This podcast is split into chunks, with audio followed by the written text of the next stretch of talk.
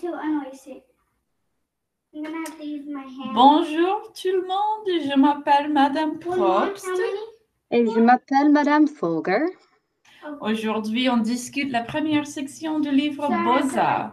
Um, et je, je vous demande pardon si vous entendez mon fils. Um, il fait les mathématiques et je ne sais pas pourquoi, mais quand il fait les mathématiques, il crie toujours. No, Il adore les mathématiques. Oui, il dit qu'il n'aime pas le- l'école et il dit qu'il n'aime pas les mathématiques, mais chaque fois qu'il est dans le cours de mathématiques, il crie. Je l'entends. Eh ben, il est ravi de faire toutes ces choses. Je ne comprends pas. Moi non plus. Parce que je déteste les mathématiques. Mais c'est moi. Write. Ah bon, alors, euh, pour vous dire ce qui se passe dans le monde maintenant, lorsqu'on fait cette podca- ce podcast, euh, Um, c'était l'inauguration. Euh, c'était, on dit quoi en, en français? Je n'ai aucune idée. J'ai C'est- jamais, c'est ins- français. instauration, quelque chose comme ça. okay.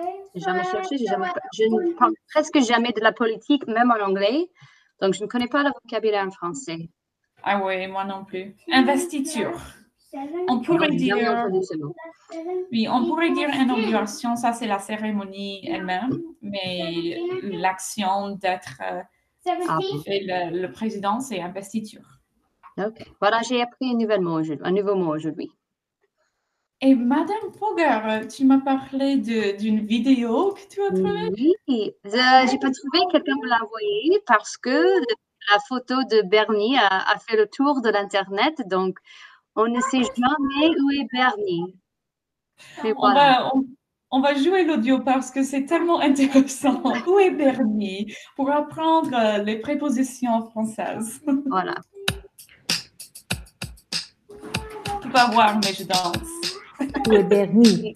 Où est Bernie? Il est au parc. Où est Bernie? Où est Bernie? Il est à la ferme. Où est Bernie? Où est Ah Bernie? bon? Il est à la bibliothèque. Où est Bernie? Où est Bernie? Il est au restaurant. C'est trop ça. J'aime ces, euh, ces mèmes au sujet de, de Bernie et, euh, et son euh, habillement, ses vêtements. C'est intéressant. Avec les gants et tout ça. Il était aussi à l'hôpital avec ma belle-sœur ce matin. Ah oui, Il vraiment? Il porte ses gants.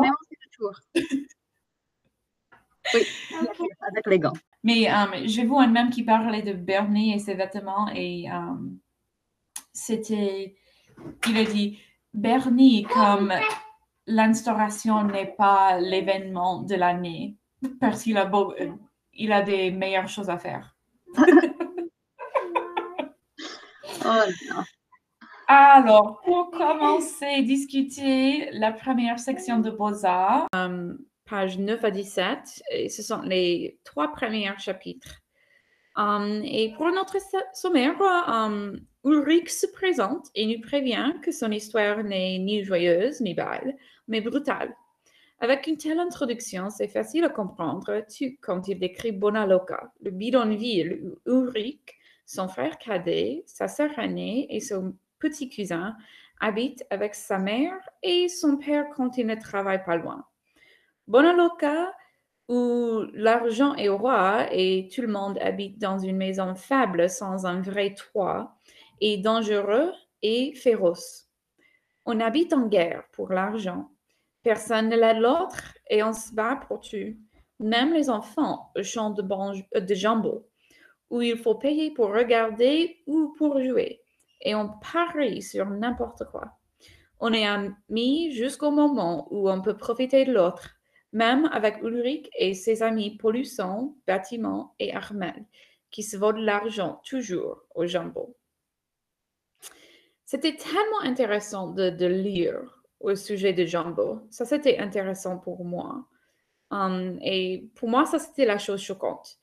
Que, qu'il y a des enfants qui parient avec l'argent qu'ils reçoivent de, leurs parents, peut-être qu'ils le trouvent peut-être qu'ils vendent des fruits au marché, mais ils parient, ce sont des enfants.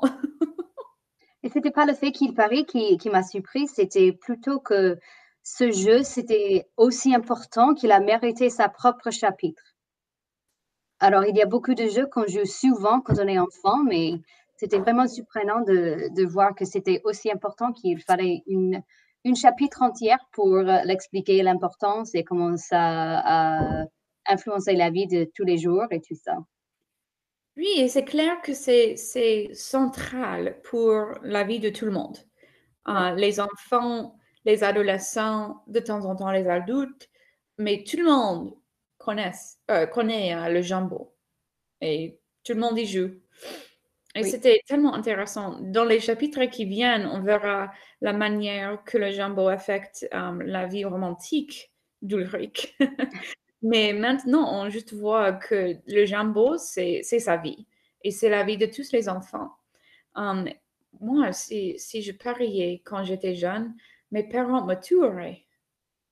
Avait pas d'argent avec, avec lequel je pourrais parier. Ah oui, oui, tu as raison. Et ce qui est intéressant est que tout le monde au Bonaloka est pauvre. On n'a pas assez d'argent pour avoir un toit sur la maison, mais on a aussi d'argent pour parier sur un jeu. Oui, un jeu de foot d'enfant. Ah, c'est fou ça. Mais, oh. Mais ce qui, m'a choqué premièrement, c'est notre première citation pour discuter. C'était de la page, euh, numéro 9, et c'est au milieu de, la page, où Ulrich a dit Je vais tout te confier et tu vas être renversé. Tu es prévenu. N'oublie jamais que ce ne sont pas mes mots qui sont durs, c'est la réalité qui est brutale. Et ça, c'était. Quelle introduction! C'est quel livre, c'est quelle histoire qu'on va apprendre. Oui, aussi, il a quoi, 10, 15 ans, 16 ans? Il a 15 ans quand il, Voilà, euh, pour, il pour décrit. avoir une opinion de la, de la vie et tout ça à l'âge de 15 ans, c'est vraiment triste. Vraiment triste. Ce ne sont pas mes mots qui sont durs, c'est la réalité qui est brutale. Et pour Oh, utiliser le mot brutal, pas seulement oui. mauvais, pas seulement qu'on est pauvre, mais brutal. Brutal. Et, mais c'est clair quand on apprend plus au sujet du Bonaloka. On a le jambon où les enfants parient. Bien, ça, c'est pas vraiment, c'est amoral peut-être, mais c'est pas vraiment mauvais. Mais quand on a appris au sujet de leur maison, euh, ils ont décrit, il a décrit un toit qui était fait de, de, Paille, n'est-ce pas? C'était paille? Je me souviens plus. oui, c'était paille. Et ça, c'est fou. L'image que dont je me souviens, c'est quand il a dit que la pluie est, est, est venue par euh, le toit et qui se mélangeait avec les, euh, les larmes de sa mère. C'était vraiment une image frappante. Et, et c'est triste parce que la pauvreté, c'est difficile de, de se de tirer du de la pauvreté. C'est générationnel.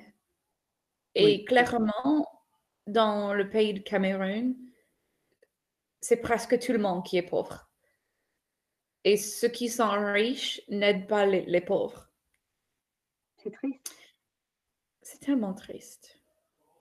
Um, un autre, une autre citation qui, qui le montre, c'est à la page 11, où il dit um, Tout le monde veut s'affirmer.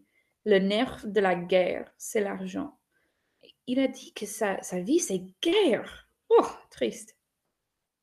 Il, il continue à dire Quand le gâteau est rabougri, qui veut dire insuffisant, il n'y a pas assez, hein, tu batailles pour chaque miette. Et la comparaison à une miette, parce qu'une miette n'est rien. Non. Non, une miette de gâteau. Parce que les riches ont la grande partie du gâteau. C'est une société Ouais. très différente de, la nôtre.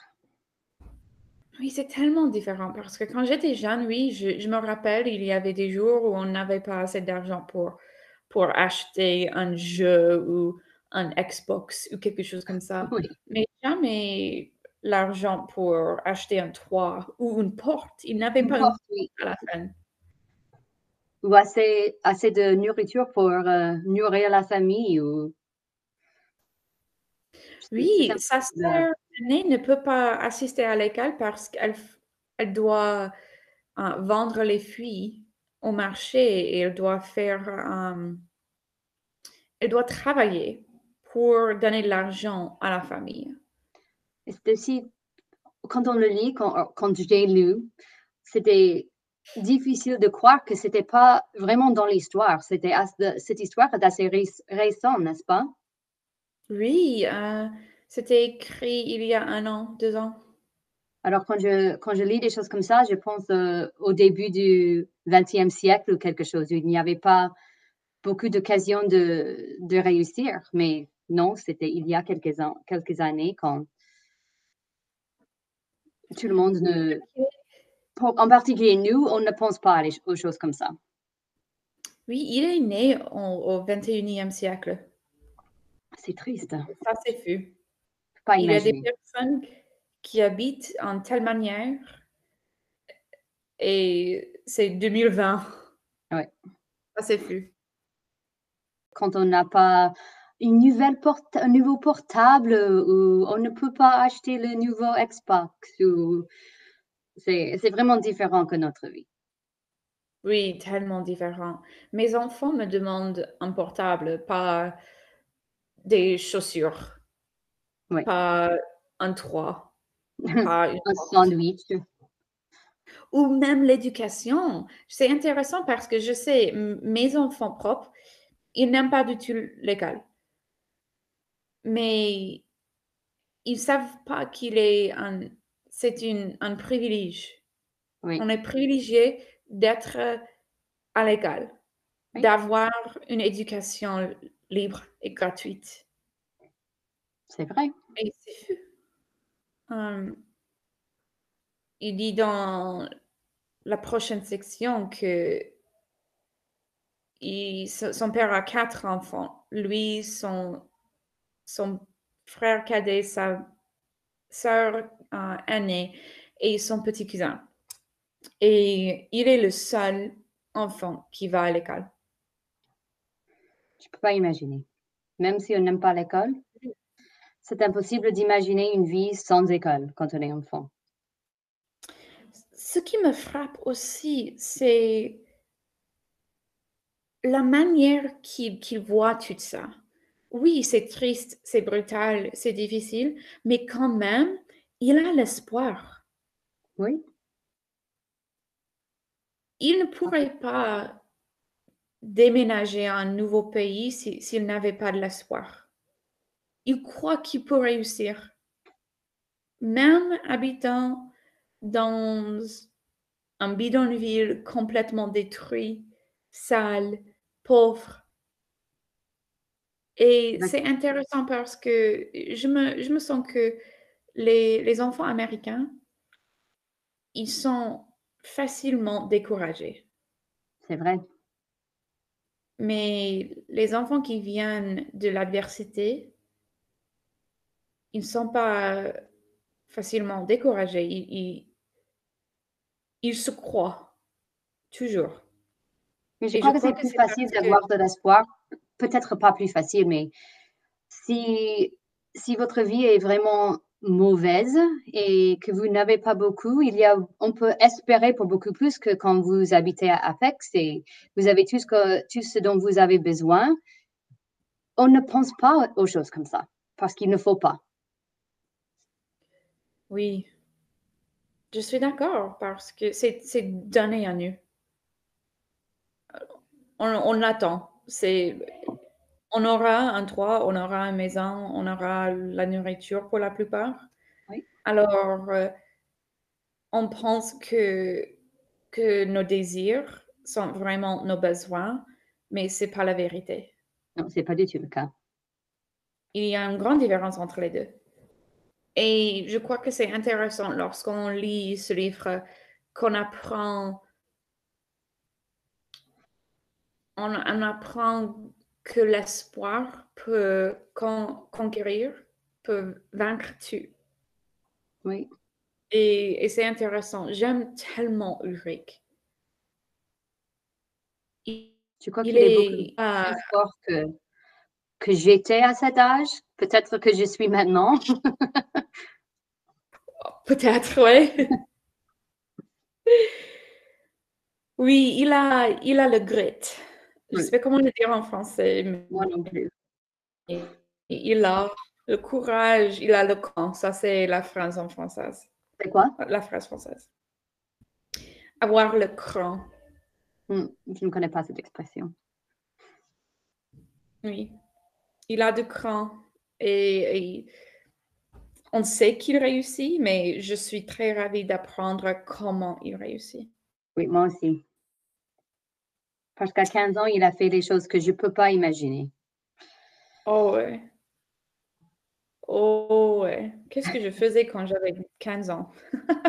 Euh, je sortais avec mes amis, je parlais au téléphone. euh, Oui, je me plaignais parce que j'aimais pas mon prof de, de français. comment? Je me plaignais parce que j'aimais pas mon prof de français. Oh, j'aimais mon prof de français, mais j'en suis, je suis sûre que, que je me suis plaignée de plein de choses. Parce que j'avais 15 ans. Oui. Alors, je crois que ça, c'est une bonne introduction, discussion de cette section. Um, on va venir pour la deuxième discussion au sujet des soins médicaux de section numéro 2, um, où Ulrich attrape le palu. C'est très intéressant. Alors, merci de nous écouter euh, et on vous verra plus tard. Au revoir, à bientôt. bientôt. Au revoir.